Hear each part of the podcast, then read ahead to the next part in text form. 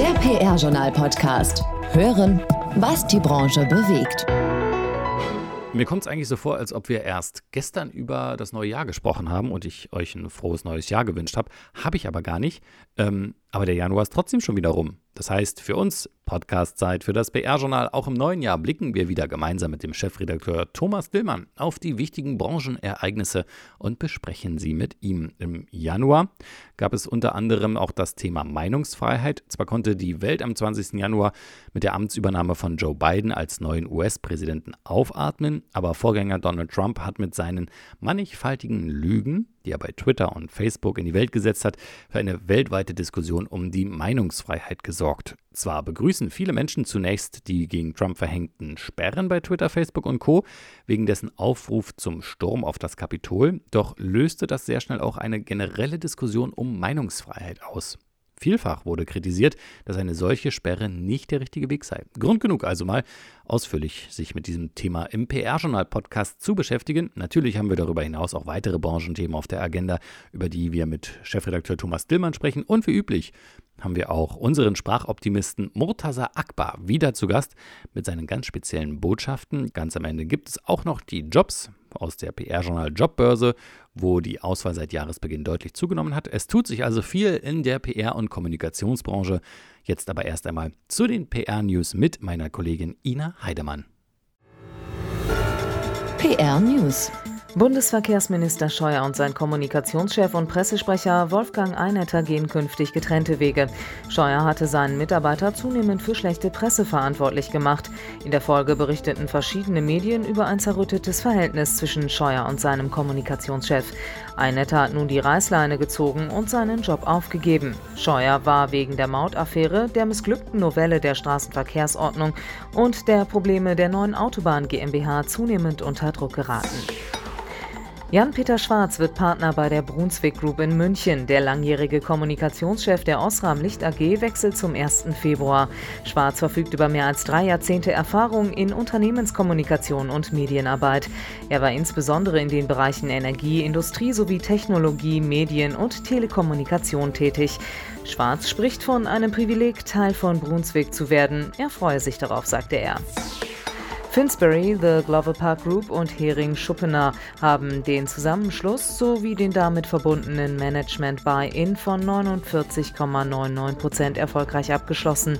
Durch den Merger entsteht eines der führenden globalen Beratungsunternehmen für strategische Kommunikation und Public Affairs mit rund 700 Beratern an 18 Standorten. WPP bleibt mit 50,01 Prozent beteiligt. Global CEO ist Alexander Geiser, der auch als Regional Regional CEO das Geschäft in Europa verantwortet. Die deutsche Niederlassung von Pepsi hat nach mehr als zehn Jahren ihren PR-Etat neu vergeben. Den Zuschlag erhält Faktor 3. Die Hamburger Kommunikationsagentur unterstützt den Konzern ab sofort im Bereich Unternehmens- und Markenkommunikation für Deutschland. Die Deutsche Akademie für Public Relations feiert in diesem Jahr ihren 30. Geburtstag. Das PR-Journal gratuliert. Viele Personen, die im PR- und Kommunikationsbereich tätig sind, haben Teile ihrer Ausbildung oder Fortbildungen mithilfe der DAPR bestritten. Und jetzt noch ein Hinweis in eigener Sache. Die Sondernewsletter des PR-Journals erfreuen sich auch zu Beginn des neuen Jahres großer Nachfrage. Wollt auch ihr mit einem Standalone-Newsletter die rund 8000 Empfängerinnen und Empfänger aus der Kommunikationsbranche auf eure Themen aufmerksam machen? Dann blockt euch unsere Marketingfachfrau Paula Slomian gern ein freies Zeitfenster. Einfach melden unter slomian.pr-journal.de.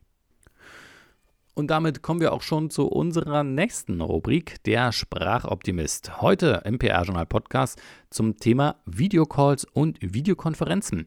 Wir wollen ja alle gut ankommen, wenn wir uns ins richtige Bild setzen und auch in Worten gut präsentieren können. Deutschlands Sprachoptimist Murtaza Akbar gibt uns jetzt ein paar Empfehlungen, damit wir alle in Videokonferenzen strahlend rüberkommen. Der Sprachoptimist mit Tipps für Ihre ganz persönliche Kommunikation. Lassen Sie uns am besten einen Videocall machen. Kennen Sie die Aussage? Ganz sicher. Mittlerweile ist die Videokonferenz ja die neue Telco. Und ich gebe sehr gerne zu, Videocalls finde ich auch oft sehr passend. Aber ich hoffe natürlich trotzdem, dass wir uns im Laufe der kommenden Monate wieder live, wahrhaftig treffen und sehen können. Ah, das wäre richtig schön. Und an dieser Stelle, nicht zu spät, wünsche ich Ihnen auch ein schönes und vor allem gesundes und gerne gemeinsameres Jahr 2021. Und was ich nach all den Videokonferenzen, die wir alle so machen und deshalb auch manchmal kaum Zeit haben, die ganzen besprochenen Sachen abzuarbeiten, was ich wichtiger denn je finde, sind Wertschätzung und Empathie. Deshalb meine drei Tipps, wie Sie in Videokonferenzen gut und wertschätzend ankommen. Tipp 1. Über die Grundlagen müssen wir jetzt nicht mehr sprechen. Die kennt jede und jeder, oder? Okay, nochmal das absolut Wichtigste in Kürze. Kamera und Ton natürlich vorher testen. Ja, klar. Und Licht, Licht, Licht. Licht ist ganz wichtig. Natürlich nicht von hinten, wie das typische Fenster hinter dem Rücken, sondern von vorne, damit man sie richtig gut sieht. Und wir sprechen immer und überall von der berühmten Augenhöhe. Und das gilt natürlich auch bei der Videokonferenz, und zwar dieses Mal ganz praktisch. Schauen Sie, dass die Kamera einigermaßen in der Höhe Ihrer Augen ist. So nach unten oder oben zu schauen, das kommt nicht gut an. Und blicken Sie beim Sprechen ruhig gerne mal in die Kamera und weniger auf den Monitor. Aber diese ganzen Basistipps, die erhalten Sie überall im Internet. Mir geht es um was anderes. Tipp 2. Zeit ist Wertschätzung. Deshalb bereiten Sie natürlich den Videocall vor. Auch wenn der Call nicht lang ist und Sie nicht lange Zeit für die Vorbereitung haben. Machen Sie eine Agenda, eine Abfolge, was Sie wann zeigen oder besprechen möchten. Gehen Sie die Dinge vorher kurz durch. Ja, auch das kostet Zeit, aber das ist nun mal wahre Wertschätzung. Wenn Sie die Zeit Ihrer Gegenüber schätzen und die natürlich auch Ihre Zeit. Tipp 3. Der ist ganz einfach. Lächeln, lachen, schmunzeln, strahlen. Ja, das freut die anderen und das tut auch Ihnen gut. Es macht viel mehr Spaß, wenn Sie ein freundliches, lächelndes Gesicht sehen. Machen Sie ruhig auch mal einen Scherz. Erzählen Sie eine Anekdote, klar, zum passenden Moment. Das ist alles nur allzu menschlich. Lächeln geht ganz einfach und macht richtig Freude bewusster zu kommunizieren. Es kostet meistens Zeit, Energie und Krebs. Aber es lohnt sich. Für jeden von uns und ganz bestimmt auch für Sie. Machen Sie mit. Danke dafür.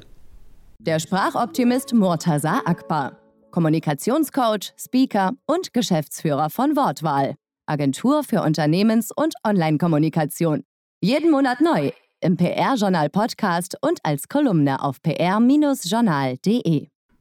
Vielen Dank, lieber Mortaza Akbar, unser Sprachoptimist hier im PR-Journal Podcast. Top-Thema des Monats. Ich habe es ja vorhin schon einmal ähm, grob angerissen, worüber wir reden. Es geht um das Thema Meinungsfreiheit. Es geht aber auch um die Erwartungen zu Jahresbeginn, was Kommunikationsprofis von 2021 erwarten. Und genau darüber spreche ich jetzt mit dem Chefredakteur des PR-Journals. Hallo, Thomas Dillmann.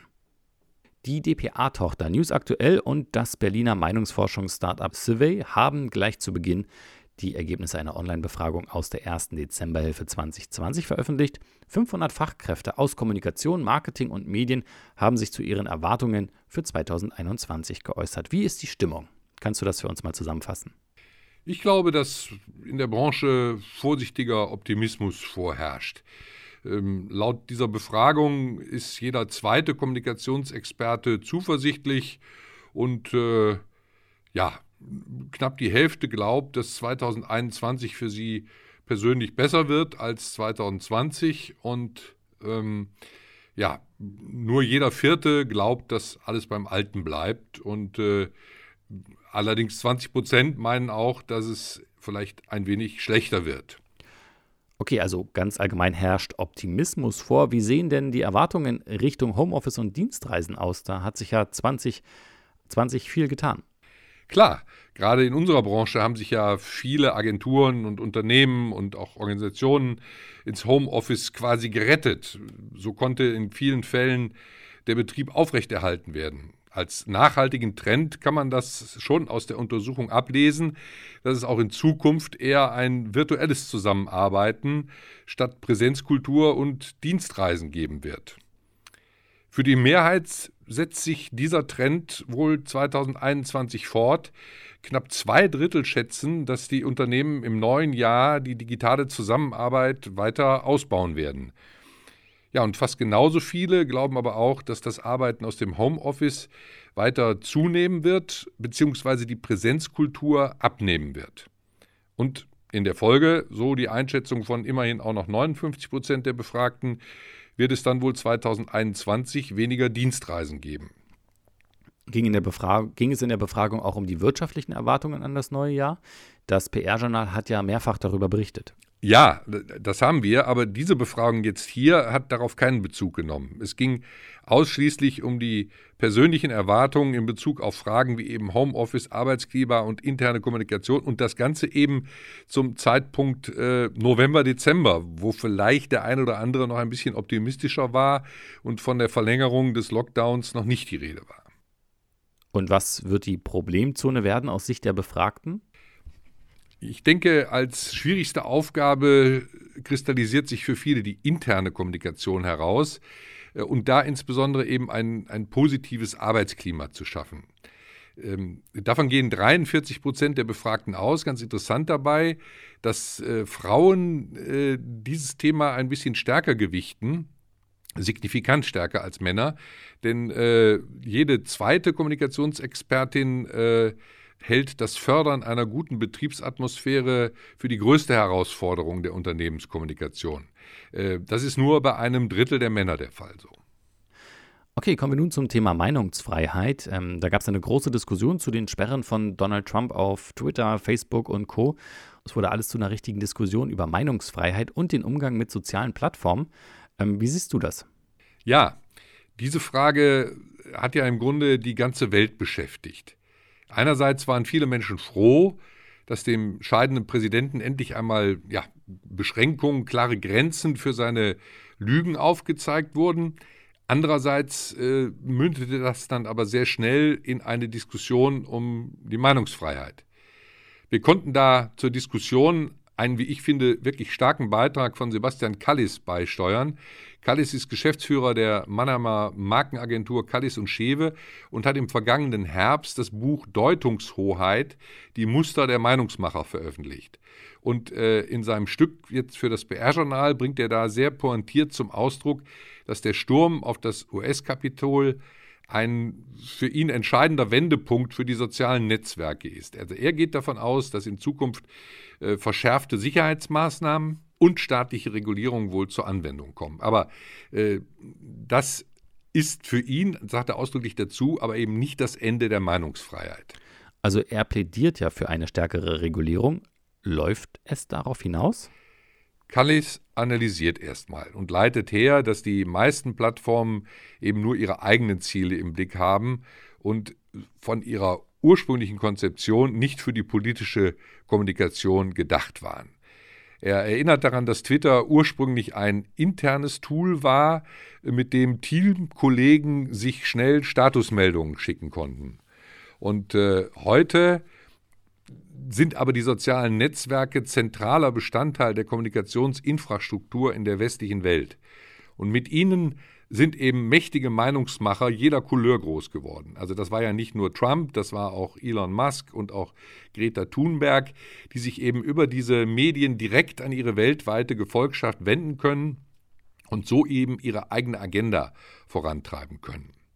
Und äh, ja, alle sind dabei eigentlich den Nutzungsbedingungen der Anbieter unterworfen, aber in Wahrheit eben, wenn man genauer hinguckt, wohl eher den Launen der Gründer und Inhaber. Zu welchem Schluss kommt ihr dann? Na, zum einen war es sicher richtig, Trump zu sperren. Die letzte Entwicklung vor der Sperre war ja so, dass die öffentliche Sicherheit in den USA akut gefährdet war. Aber man muss natürlich auch sehen, dass andere Staatsmänner einfach weitergetwittert haben und zum Teil Gegner nach wie vor mit Kriegsdrohungen überzogen haben. Also die Kriterien für eine Sperre wirken von daher wirklich willkürlich. Und es war letztendlich auch eine Machtdemonstration von Twitter, die eben zeigen sollte, wie private Unternehmen einem Präsidenten von jetzt auf gleich sein zentrales Kommunikationsmittel wegnehmen können. Und äh, ja, sie haben einfach den Stecker gezogen. Also kein Wunder, dass Politikern weltweit da der Schrecken in die Glieder gefahren ist. Also müssen die sozialen Netzwerke künftig mit klaren staatlichen Regeln belegt werden, die dann anhand von eindeutigen Kriterien festlegen, was erlaubt ist und was nicht? Kallis führt als Beispiel Monopole und unlautere Geschäftspraktiken an. Also er sagt immer dann, wenn Selbstregulierung oder Selbstverwaltung nicht funktioniert haben, dann hat der Gesetzgeber eingegriffen. Und er geht davon aus, dass das dann jetzt wohl auch in Bezug auf die sozialen Netzwerke in den USA und auch in Europa passieren wird. Außerdem meint er, ähm, dass es jetzt dieser völligen Anonymität der Teilnehmer an den Kragen gehen wird. Und in Europa gibt es ja schon den ersten Entwurf eines Digital Services Act, der künftig festlegen soll, wer für rechtswidrige Inhalte haftet und wann User gesperrt werden müssen. Er regelt aber eben auch, wie sich die Gesperrten dann rechtlich dagegen wehren können. Also das klingt äh, bisher alles wohl ganz ausgewogen und vernünftig. Und äh, da darf man gespannt sein, wie die Entwicklung weitergeht. Und das riecht dann wohl nach Veränderung und Regulierung. Aber wie das Ganze aussehen könnte, welche Aspekte berücksichtigt werden müssen und wie das Ganze aus wissenschaftlicher Sicht zu beurteilen ist, das ist jetzt auch ein Thema bei uns im Podcast-Interview. Thomas Dillmann hat dazu mit Christopher Morasch gesprochen. Er ist an der Westfälischen Hochschule in Gelsenkirchen, Professor am Institut für Journalismus und Public Relations im Fachbereich Informatik und Kommunikation. Er bringt also alles mit, um zum Thema Meinungsfreiheit und soziale Netzwerke fundiert Auskunft geben zu können. Thomas, bitte. Auf ein Wort mit. Hallo, Herr Morasch. Waren Sie eigentlich überrascht, als Twitter den jetzt ehemaligen US-Präsidenten gesperrt hat und Facebook dann folgte? Hallo Herr Dillmann, vielen Dank für die Einladung. Ich war ehrlich gesagt nicht davon überrascht, weil die Abwägung für die Betreiber, erst Twitter und später auch Facebook, ja, von diesen beiden sozialen Netzwerken, eine relativ leichte war aus meiner Sicht. Donald Trump befand sich bereits am Ende seiner Legislaturperiode.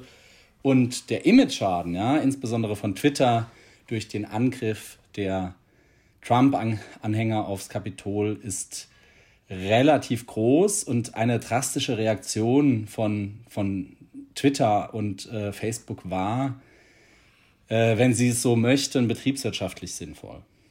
Ah ja, warum betriebswirtschaftlich sinnvoll? Schlicht um den Image-Schaden abzuwenden oder zu verkleinern. Mit betriebswirtschaftlich richtiger Entscheidung meine ich, dass es aus Sicht von Twitter, also aus Sicht des Unternehmens, sinnvoll sein mag, Donald Trump zu sperren. Gut. Wir sprechen jetzt mal nicht darüber, dass ja möglicherweise dieser Schritt des Sperrens vielleicht schon viel früher sinnvoller gewesen wäre bei den vielen ähm, zum Teil ja lügenhaften Posts, die Trump abgesetzt hat. Aber ich möchte äh, jetzt auf, äh, darauf zu sprechen kommen, dass dieses Sperren von Trump ja eine ganz grundsätzliche Debatte zum Thema Meinungsfreiheit eben ausgelöst hat. Ähm, denn bei sicher aller Erleichterung vielerorts darüber, dass er nun äh, seine Lügen und Aufwiegungen da nicht mehr weiter verbreiten durfte, ähm, gab es ja dann aber auch recht schnell kritische Anmerkungen dazu. Interessanterweise für mich äh, war einer der ersten, den ich da wahrgenommen habe, der russische Oppositionspolitiker Alexei Nawalny, der eben gesagt hat, er halte das Verbot für einen inakzeptablen Akt der Zensur und dann kurze Zeit später auch äh, Bundeskanzlerin Angela Merkel äh, die die Sperrung äh, von Trumps Twitter-Konten dann auch für problematisch erklärt hat. Ähm, dies sei, sagt sie oder hat ihr Sprecher gesagt, ein Eingriff in das Grundrecht auf Meinungsäußerung. Wie bewerten Sie die Sperre und, und was sagen Sie äh, zu der geäußerten Kritik daran? Also ehrlich gesagt sehe ich das sehr ähnlich wie die Frau Merkel. Ähm, von Zensur geht im Zweifel immer eine größere Gefahr aus als von Nicht-Zensur. Und jetzt haben wir eben über Twitter gesprochen und, äh, und Donald Trump, aber ich greife mal ein anderes Beispiel auf, nämlich TikTok, ja. Also dieses äh, chinesische Netzwerk mit einem Mini-Video-Format, das unter europäischen Jugendlichen sehr beliebt ist. Und in TikTok mhm. waren überhaupt keine Videos zu den Hongkonger Protesten im vergangenen Jahr zu sehen.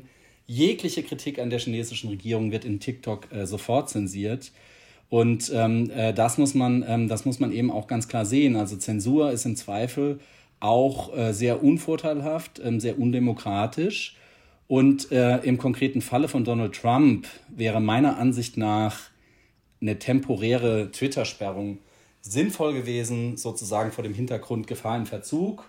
Und wir müssen jetzt äh, darauf achten, dass nicht zum Beispiel über Twitter ähm, weitere Anhänger ähm, äh, von, von, von Trump äh, mobilisiert werden können ähm, und zu Gewaltakten aufgerufen werden können. Aber nur vor mhm. diesem Hintergrund ja, und, äh, und nur temporär. Aber Twitter hat ja in der Tat eine, eine dauerhafte Sperre verhängt, während Facebook äh, ja darüber beratschlagt, äh, äh, ihn wieder zuzulassen, wenn ich das richtig weiß. Äh, ja, das habe ich auch gelesen.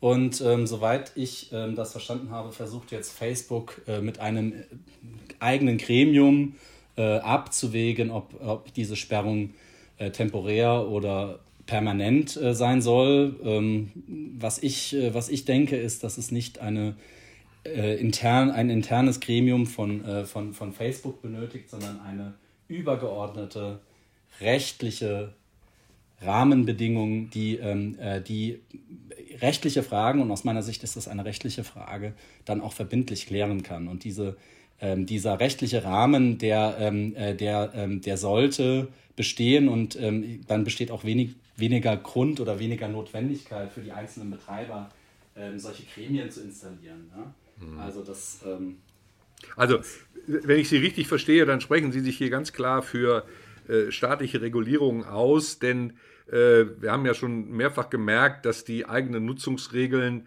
ähm, ja schon ad absurdum geführt worden sind und Facebook ja schon sehr lange gezögert hat, überhaupt Einfluss zu nehmen auf die Posts von äh, Donald Trump, während Twitter ja wenigstens in dem letzten halben Jahr äh, Äußerungen von ihm so mit Warnhinweisen versehen hat. Aber ähm, Selbstregulierung genau. scheint da nicht zu funktionieren. Also deswegen nochmal die Frage, staatliche Regulierungen?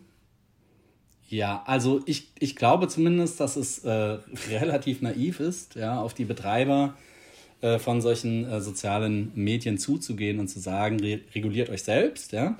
Das, ähm, das hat ja tatsächlich auch die Europäische Union in der Vergangenheit getan. Ähm, und äh, da hat sich ja mittlerweile, wenn Sie das verfolgt haben, auch im Dezember des vergangenen Jahres die Erkenntnis durchgesetzt, dass es einen EU-weiten rechtlichen Rahmen für diese sozialen Medien geben muss. Und ähm, die EU hat das äh, ins Auge gefasst äh, mit, äh, mit der Überschrift Digital Services Act. Und ähm, ja, muss, man muss natürlich das Ergebnis äh, bewerten, wenn es da ist. Aber ich bin vorsichtig optimistisch dass das ein, ein ähm, zufriedenstellendes Ergebnis sein wird und ein solider rechtlicher Rahmen, in dem sich dann auch die sozialen Netzwerke bewegen können. Ja, dann äh, bleibt mir nur, mich zu bedanken für dieses äh, spannende Podcast-Gespräch. Äh, ich wünsche Ihnen alles Gute, auf bald. Vielen Dank, Herr Dillmann. Bis dahin. Tschüss. Vielen Dank an den Chefredakteur des PR-Journals Thomas Dillmann und den Professor Christopher Morasch. Das ausführliche Interview, das gibt es wie immer am kommenden Montag, am 1. Februar. Also unbedingt den Abo-Button drücken, dann verpasst ihr auch dieses Interview nicht. So, und jetzt geht's mit dem letzten Punkt weiter. Ich hab's versprochen. Die Jobs. Karrieresprungbrett.